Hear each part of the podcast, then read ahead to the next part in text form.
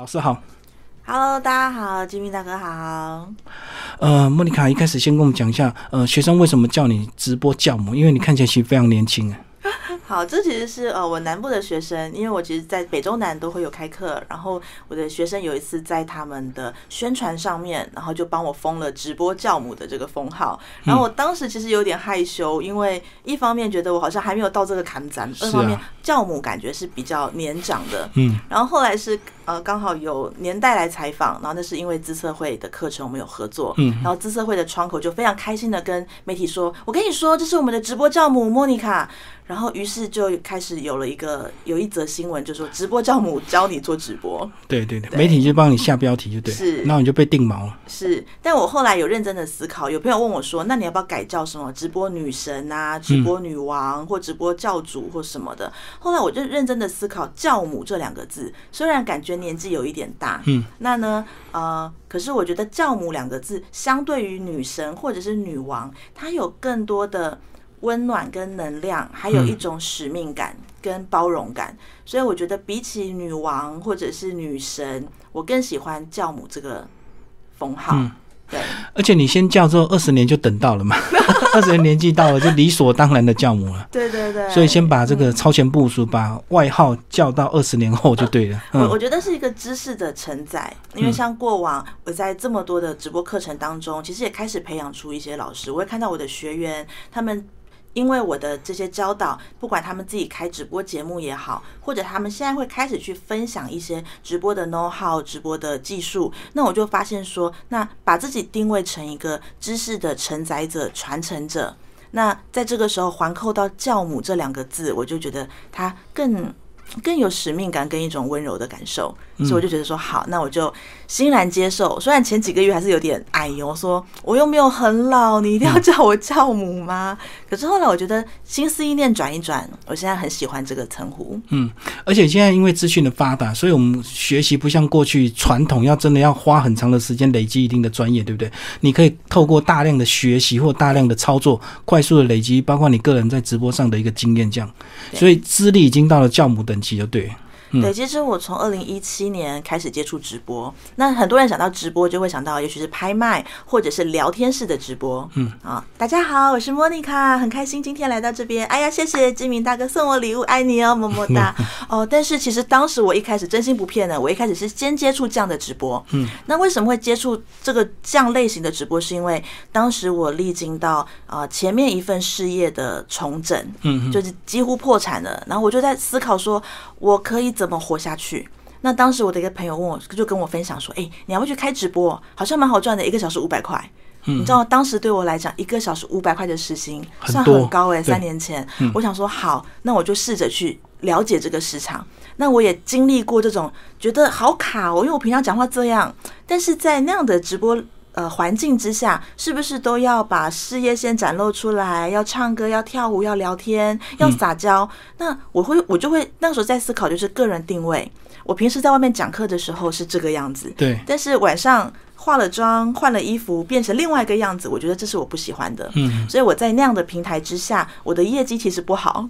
啊，因为因为因为没有不不个人适合特色不适合那样的平台我的个人特色就是一个老姐姐，然后来聊人生大事，好聊聊扎实书。嗯所以在那时候，像这种呃聊天式的直播平台一期啊，或者是什么呃这些这些这种聊天式的直播平台上，我就相对来讲就不是这么能能够生存。就业绩不好。对，因为你知道 没有抖内，我发现我有很多粉丝，但他们都不愿意抖内我，我就跟他们开玩笑说，我说，哎、金明哥，为什么你都送谁谁谁跑车，你都不送我跑车？他说他会脱给我看的，你又不会，我就哦，他就说他是个妹，你又不是，我就、嗯。哦，好吧，好，可是我觉得也因为这样子，我就知道说哦，原来在那样的一个平台之下，网友的喜好是什么？对对。那每一个人不见得都是得在那边挤破头，你要每一个人都要找到自己合适的舞台。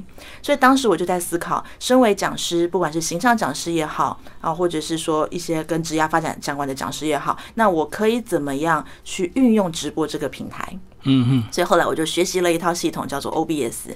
那我就发现，哇，在这个直播系统当中，我可以放字幕、字卡，甚至我的讲义的图片、影片都可以拿来做呈现。那我就可以把直播做成像节目一样。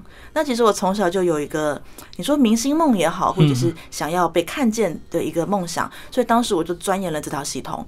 那其实一开始是自己摸索、自己开节目，所以在我的个人脸书上面，你可以看到当时一第一集的各种惨淡状态，就青涩的样子。对对，非常的青涩，然后技术。呃，有打光，但是镜头不会调整，然后不会调光，然后呢，收音也不好，然后各种各种状况。可这就是一个很有趣的历程。然后后来就开始学习，然后觉得说，哎，我想要把这个节目继续做下去。那我就也请了设计帮我去设计视觉，然后开始有更精密的一些。我们总共改版了两次，然后现在已经到三点零了。好，但这样不断的去改版的过程当中，就开始会有些需求了。比如说讲师朋友会问莫妮卡，你这个直播怎么做的？可不可以教我？对。那我想说，好，那既然有需求，我就试试看，就开课。对，我就我记得我那时候，我前三期叫做实验班，我一个人只收一千块，就一天的课程。我觉得谢谢你来让我实验，那我也把我会的教给你。结果那三班是爆满，原本只想开一班，后来呢，直直接就是报到三班。那其实我觉得讲师在开公开课前三到五班是。看你的人气，那五班之后就是看实力了。嗯嗯，所以我后来就就是就这样开着开着，那从二零一七年底开了第一班，然后之后就开到现在。那在这过程当中，其实我自己在技术上面也还是不断的在精进，因为我始终相信，你要教这件事情，你必须一直在第一线。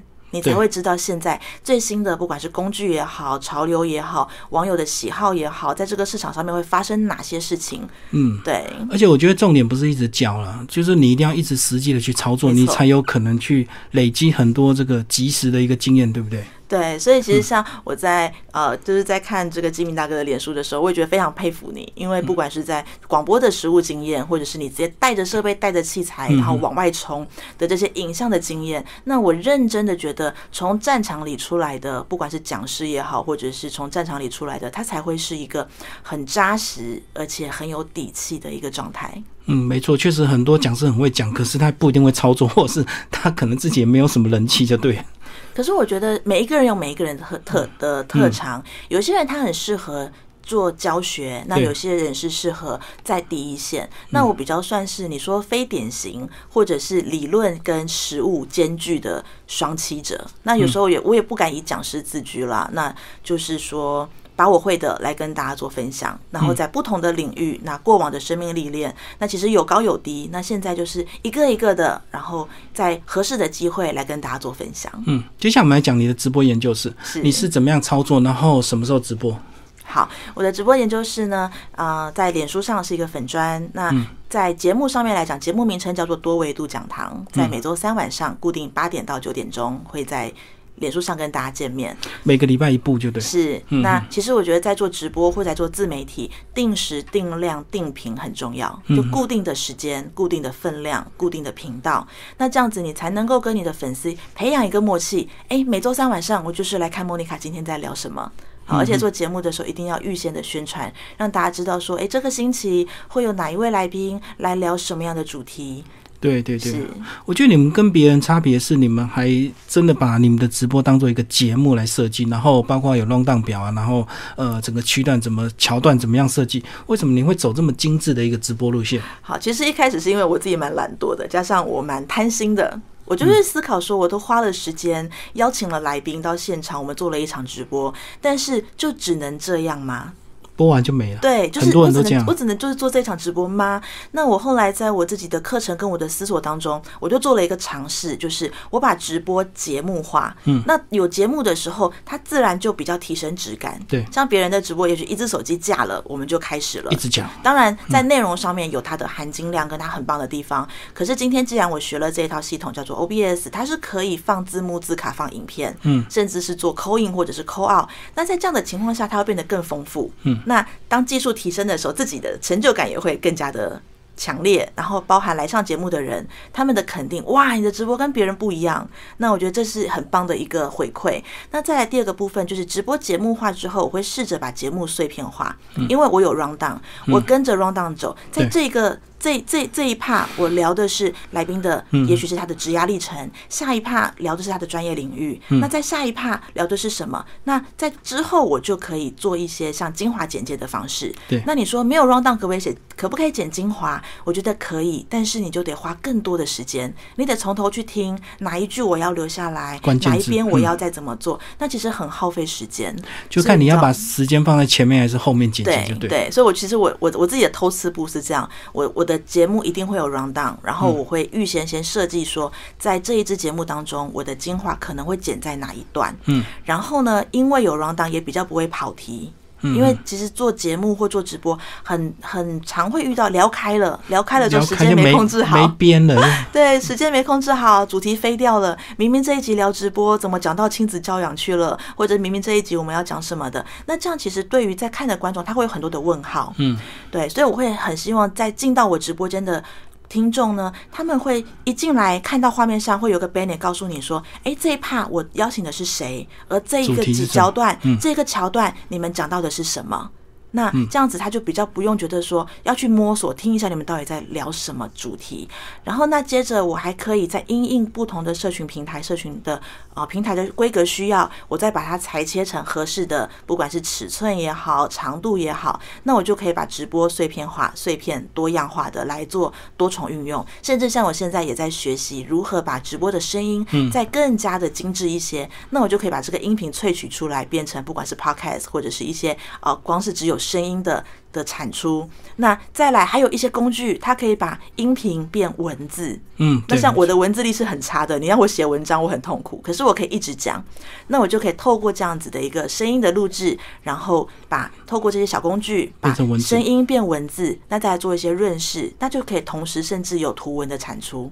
所以在这样的一个套路之下，它就会是一鱼多吃。只是一开始要先想清楚你到底要做什么，然后你有多少的人力、物力、时间去做这些事情。嗯，然后再来也可以跟大家分享，我其实每一集都会有一个固定的桥段，问同样的问题。我所有的来宾，我最后一定都会问他们说，影响你生命最重要的一句话是什么？嗯，那这样这个时候，像嗯我现在已经我自己的节目已经做到九十九十六集了，那你这样当一百集的时候，我就可以做一个百大名人生命金句嗯啊，又或者是每我每个月会有不同的主题哦，这个月我讲的是个人品牌，我邀请了四个。不同领域的专家，好来分享如何他们怎么经营个人品牌的。有人透过影片，有人透过直播，有人透过广播，或者是透过文字。那我一定会问一题共同的问题：你觉得在经营个人品牌最重要的三件事是什么？嗯，那呢就会把这四集的这三件事再做一些整理，也许它就可以变成一个特辑，是四位专家告诉你个人品牌最重要的五件事。所以你在直播的当下就已经想好很多桥段，那这个桥段个别的桥段以后就是你单独的一个单元，就对，没错，把它拼凑起来就是。可是很多人现在直播他都太随意、太随性，对不对？嗯其实手机开了就来了，其实直播，我觉得它第一个很大的魅力就在于是即时以及所谓的互动。对，所以在即时性跟互动性来讲，确实透过手机来做直播是最快的。嗯，今天我来这边参加啊、金明大哥的访问，我手机架了，大家就会知道，诶，我来这边嗯参这个被被受访。可是呢，我觉得得去思考的是，你在这个当下开直播的目的是什么？嗯，如果今天是我第一次到汉声电台，我想要跟大家分享我的所见所闻，所以在这个时候我开直播跟我的好朋友分享，我觉得这个 OK。但是如果今天我是没有目的性的，我只是想要开了聊天，好啦，开了聊天做所谓的粉丝经营，它也是一种目的。只是我就得去思考说，我今天做这个直播，它有没有被重复观看的价值，或者是它有没有被分享的价值？对。如果没有，那其实我会觉得有一点可惜。可是现在很多另类直播主，他睡觉也直播给你看啊，吃东西也直播给你看，或者是他读书也直播给你看，还真的有一些人还会没错，一直盯着看。OK，这个其实环环扣到一个社会现象，嗯，他其实在走的是一种寂寞经济或者是陪伴经济。嗯，我曾经问过我的粉丝，问他说：“诶，为什么你们都可以一天看好几个小时的直播？那这些直播主？”就是你只能在手机上面看他，然后送一些礼物给他。为什么你们想看？但他们就跟我分享说，这个其实很像是虚拟女友的感觉，嗯嗯嗯就是有一个人陪伴你，对着你讲话，对着你讲话，然后呢，你送他礼物，他也会跟你说谢谢，嗯你会感受到被重视。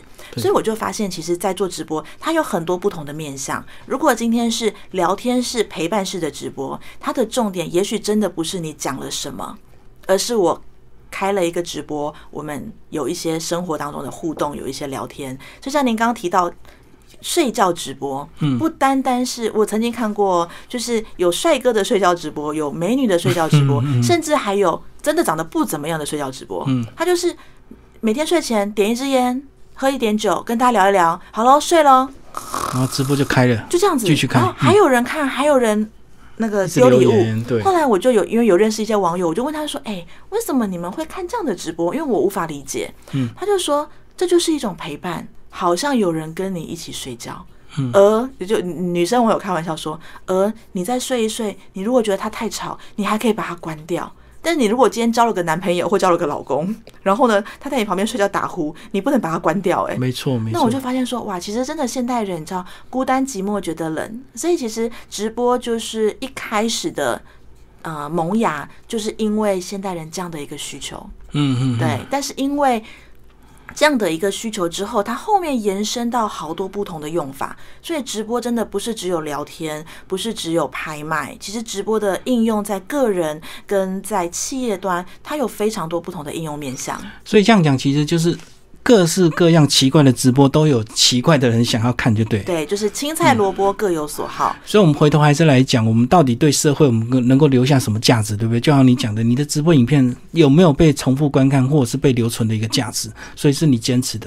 对，所以其实，在做直播之前，我我很鼓励每一个想要尝试或者是正在做直播的人，你可以先去思考这个直播它到对你来讲的意义到底是什么。如果今天这个意义是你只是想要透过直播跟大家做互动、做交流，那我觉得当然没有任何的关系，你可以随意开，随时随地，然后呢，任任何一种情况来开播就行了。但是现在其实是很吃个人品牌的时代，对啊，不管是啊、呃所谓的 freelancer 也好，所谓的创业家也好，又甚或者你现在是在职场里面工作，那呢，当你想要经营个人品牌，尤其是透过自媒体的时候，那你就得思考，你希望这些直播未来可以为你带来什么样的效益？你今天随便开，假设你大素颜。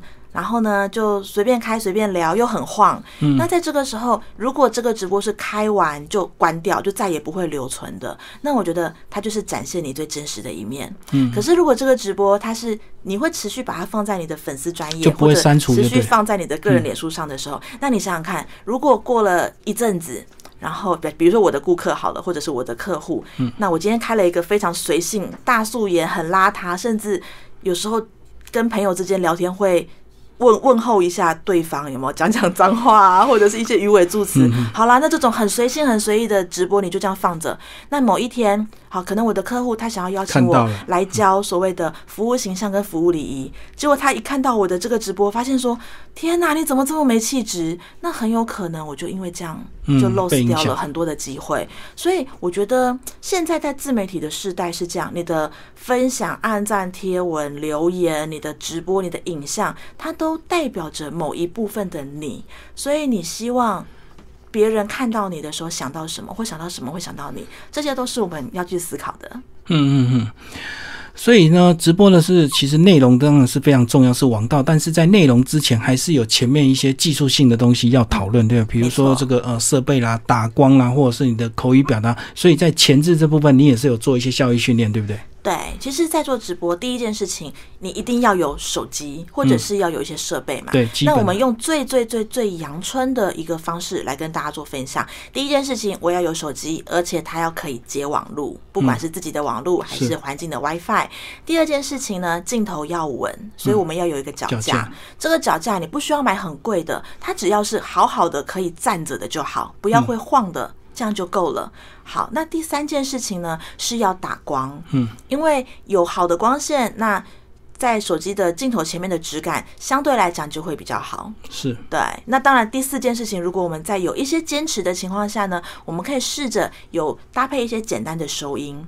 那其实像现在，比如说像我自己用 iPhone 手机，它的收音其实已经算蛮好的，所以我只要场域够安静，对那在手机距离自己大概一到一点五公尺的情况下，你只要讲话够大声，嗯那它都收得很清楚。可是如果今天我人比较多，或者是我到了比较大的一个场合，会很容易收到空间音的时候，那就要配合一些麦克风。专业的这个设备，对对对嗯嗯嗯。但是内容是王道，可是内容又不是短时间可以修炼出来，对不对？对内容，其实我们可以先做一些盘点，嗯。像我都教我的学生，你拿一张纸出来，先列出来，你对什么事情是你有兴趣的，你个人的专长，对个人的兴趣也好，专长也好，嗯。生活者是专业。那全部列下来之后，先列大的项目，比如说像对我来说，我的最大的三个标签，第一个叫形象，嗯第二个叫影像，第三个叫社群。那在我我列了这三个大标签之后，在形象里面，它又包含了所谓的子项目，它会有保养、彩妆、美姿美仪、个人穿搭，或者是口语表达，或者是人际互动，好吧？那从这个子项目当中，又可以再切出细的分享。好，那你说穿搭有分正式场合、休闲的场合，或者是不同的类型。那在这个时候，你就会发现，当你把这些盘点内容的盘点做出来，你就不用担心你没有内容可以做。嗯嗯，那如果说以兴趣来讲，像我自己很喜欢好五月天。好，那在这个时候，如果今天我想拿五月天来分享，我可以分享什么？分享他们的故事吗？还是分享他的歌？还是分享他们啊、比如说阿信他的写的一些文章，而在这个文章当中，他会带给我哪些启发？嗯嗯嗯那其实一样，即便是兴趣，你一样可以写好多不同的内容。嗯那第一件事情，先来思考我要做什么内容，而第二件事情，我就来思考的是，我要用这些内容是来做直播吗？还是我要做成 YouTuber？还是我要用写的方式？因为每一个人他擅长的呈现模式都不一样，不是说现在直播很行，所有人都要做直播。嗯，刚刚讲的那个重点，要先盘点自己啊。对哈，虽然这个东西并不一定是你的专业，可是你只要有兴趣的话，你花一点时间还是可以收集到一些专业的东西，能够言之有物嘛。没错，像我先前有看过一个案例，其实我忘记她的名字，但是我对她的称号很有印象，她叫做脚踏车女王。她其实是一个布洛克，那她并不是我骑脚踏车很厉害，我骑了什么三铁，所以我叫脚踏车女王，不是这样的哦。她其实一开始是想要学怎么骑脚踏车，嗯，所以她就开了部落格来记录她骑脚踏车的过程。成长过程。对对对，然后就会有网友给他一些建议，说：“哎、你的车要怎么改，或者哪一条路线比较好骑，或者你可以怎么做。”所以他是用一个初学者的概念，然后跟大家分享他学习的历程，然后呢，慢慢慢慢的跟着网友们一起成长。到他现在哦，是脚踏车女王，因为全台湾所有的自行车道他都去骑过了，对，所以我就觉得说，其实不不一定你要很专业，你才能够做自媒体，嗯，嗯对你才能够做直播，对，所以只要你坚持做久了，你就会累积你的声量，就对了。没错，嗯嗯嗯。好，就想清楚了，想清楚你要做什么。我们刚刚讲的直播的一些技巧跟内容，那但是直播到最后，当你这个熟练之后，怎么样盈利？这个可能大家也很有兴趣，对不对？怎么靠自媒体赚钱？怎么靠直播赚钱？好，那我们拿直播赚钱讲，我们讲几个比较常见的好了。那当然，像在那种聊天式的直播，就 A P P 上面，它的盈利模式就是，也许直播主他会有固定的底薪，再来就是。观众的送抖内，嗯对，送了火箭啊，送了跑车，那这些抖内的虚拟点数，它会再换算成新台币，那就成为你的获利之一。那再来呢，如果你是像我自己开直播节目的话，那也许会有厂商的赞助，嗯，不管是赞助金钱，又或者是赞助商品，让你来做一些运用。那这个也是一个，那就就是所谓的置入。那再来第三个部分，你可以透过直播来做知识变现，因为像最近因为疫情的关系，很多的线下活动都暂停，那大家就会转往线上，嗯，所以你可以透过所谓像订阅制。或者是说你付费给我成为我的会员，我邀请你到我的封闭式社团，嗯那我可以在我的封闭式社社团当中用直播的方式来跟你做互动，嗯对，所以这一些其实都是直播它的变现方式之一。那像对我来讲，另外一个比较特别的是，因为我还有我除了做内容之外，我还有直播的技术。所以这个直播技术，它会让我到不管是自己开公开班，到企业里面去上课，或者是成为一些中小企业的啊自媒体顾问啊，或者是辅导顾问。那除了是这种顾问职之外呢，也会有类似是直接的执行。就哎，老师，我们有一笔预算，那我可能要做一场直播，你可不可以来帮助我们？那我就会让我的公司的伙伴，我们一起来做这个直播的专案执行。嗯嗯。可当你这个呃抓到这个盈利模式之后，像晚上就很多卖东西的这个直播，那你有没有观察到他们面临到的哪一些问题？就是大家都在卖差不多的东西，那你的个人特色或者是到底怎么样突出呢？好，我我自己其实很有趣啦。前两年有朋友建议我说：“莫妮卡，你要不要试着做一些销售型的直播？卖东西啊？”那我对于这种卖东西的直播，我自己很抗拒，因为我不知道为什么自己有一个卡关的点，放放不开，是不是？我觉得不是放不开，耶，是我在思索个人定调。哦，我懂。对，那你说今天要莫妮卡突然来卖水产，来卖。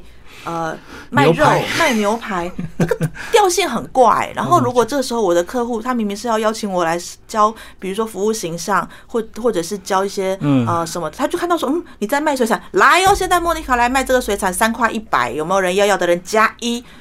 这个时候我觉得我的调性不对，对，所以我后来观察就是，但是这不代表销售型直播不好哦。我觉得呃，这种直接做行销、做做销售的直播，它有它的魅力所在，因为。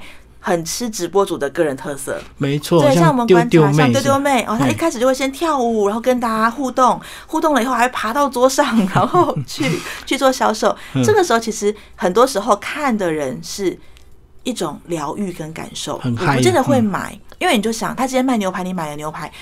都还没寄来，明天他又卖鱼的时候，你怎么跟他买鱼？我懂，所以你不会天天购买，但是你会天天观看。嗯，那我们就得去思考，今天你的直播除了直接做销售之外，你可以带给观众什么？是有趣的内容，好笑啊，看得很疗愈，还是是你提供了一给他哦很很棒的商品？啊，因为有趣、有用、有感，是在经营直播跟自媒体，我觉得很重要的事情。可是有没有有人走火入魔啊？就是越来越夸张，因为要耸动嘛，就是他可能会干一些奇奇怪怪的事情。还是会，那这时候就要思考了：你用光怪陆离的手法爆红了，问题是爆了，然后呢？之后。对对，那我们先回到刚才讲到这种销售型的直播，我直接做销售，那就得去思考，我这样销售叫卖，它第一个它没有被重复观看的价值，对，没错，所以它就会变成是直接就是一次一次性。那一次性之后，我也观察到一些正在做销售型直播的人啊，比如说那个。陈昭荣啊，阿荣哥，嗯，他后来也切入了这个电商市场，但是他的做法我就觉得很棒，好，可以跟大家做分享。我虽然在卖东西，我也会有叫卖的环节，可是他一样把他的直播当成节目来录制，所以他会邀请，比如说厨师来分享，说这个黄金泡菜有哪些做法，三十分钟教你用这个做部队锅，明天是三十分钟教你做黄金猪五花。那当他带着内容的时候，那他的观众就会开始来持续观看。然后我也不用呃一直去叫卖说来要一一罐三九九三罐一千要的加一，因为他用电视台的手法，所以他会上 banner，就像我我用 OBS 做一样，我也会有上一个 banner。好，这个组合多少钱？什么时候结单？什么时候出货？你什么时候拿到？那这些资讯我就在。画面上你都可以看到啊，那我就不用一直一直的提醒大家，就对。对，那其实反观，那也会有一些正在做销售的学员问我说：“哎，老师，我没有像你这么多的人手或者是器材设备，我就只有一只手机，那我可以怎么样来做销售型的直播？”嗯，我就跟他们建议说：“其实你一样可以做内容。那你说你没有办法上那个字卡。”那你可以自己印出来，嗯，你就是用一个手板，我自己印出来，在画面直接呈现。对，在画面上直接呈现，让大家知道说，今天我卖的是什么。那我在除了在做这个叫卖分享之外，那你更多的是，那为什么大家都在卖鱼，我一定要来看你卖鱼？是你特别漂亮吗？还是别人只是卖卖鱼，但是你除了卖鱼之外，你还会会跟大家分享这个鱼怎么做、怎么吃，甚至是你是会跟大家分享这个鱼的故事。当你赋予了一些内容的时候，这个直播它就会有被重复观看的价值。不然销售型直播，我常常会觉得他们做的很辛苦，是因为他必须每天做。我懂，因为今天做完的东西，今天的单结完之后，它没有办法有长尾效益。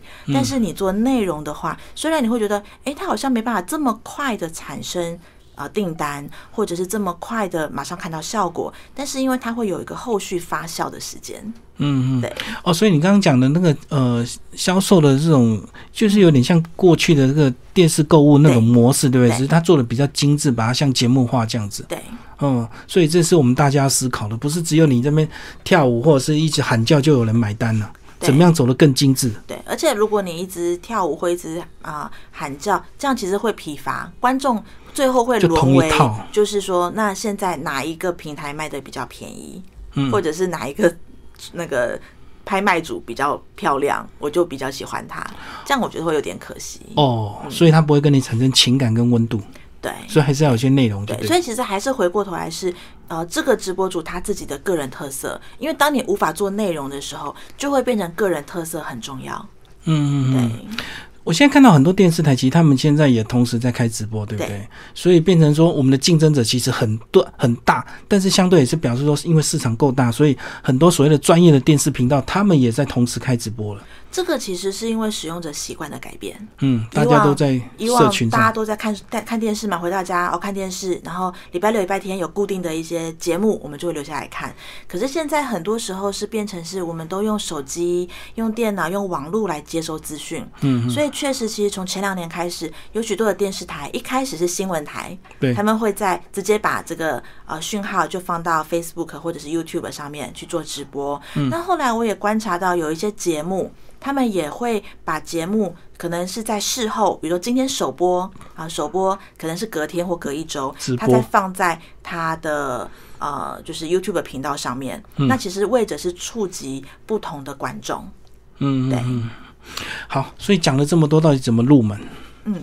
怎么入门嘛？刚刚其实讲到器材的入门喽，就是你要有一只手机，要有网络然后至少要有一只脚架，嗯再来就是一盏灯。这盏灯不一定要是那种圆圆的完美灯，其实只要会亮的，我觉得就是好灯。是是，对，只是说因为会依着你的不同的需求，还有你的空间大小来做决定。好，所以这是器材的入门。嗯，在第二件事情，你要去思考你的直播要做什么，就目的。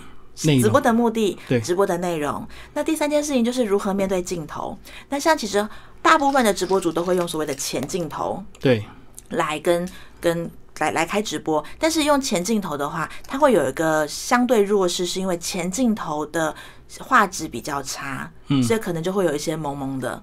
对好，那但是在这这个部分，我觉得还是有可以解决的方式。比如说，当你把光打起来，它的效果可能会好一点；嗯或者是当你用后镜头的时候，你就拿另外一只手机，或者是你开电脑、平板来看自己在画面当中有没有出框啊、或者是那个比例好不好看。对，所以其实开直播就很简单，按下去就对了。反正就是先做再说，然后自然就会一直修正，就对。对对对，因为其实要聊，真的我们可以聊很多，包含你在镜头前的表现，你如何看着镜头，然后可以很自然的侃侃而谈，你的讲话的语调方式，甚至是你的动作，那在敬畏的呈现，你是要全身还是要半身，还是像有些人是直接拿着，那就是只剩你的大头，那在这个情况要。要要怎么处理？那还有不同的内容。今天我是要带大家出去玩，看到我我我我来的的过程，还是我是要跟大家分享我做菜，要分享我吃东西，分享什么？其实不同的类型，他在做直播的方式都会不太一样。嗯，其实直播很容易入门，但是很难精啊，所以才会有直播研究室。最后，莫妮卡 莫妮卡老师跟我们讲的你的一些上课资讯，以及是怎么样去追踪你的粉钻。是，大家可以呢在脸书上搜寻直播研究室的粉丝专业，那或者是搜寻钟小云，他是我的个人。那这两个呢，其实都可以看到我近期的一些动态。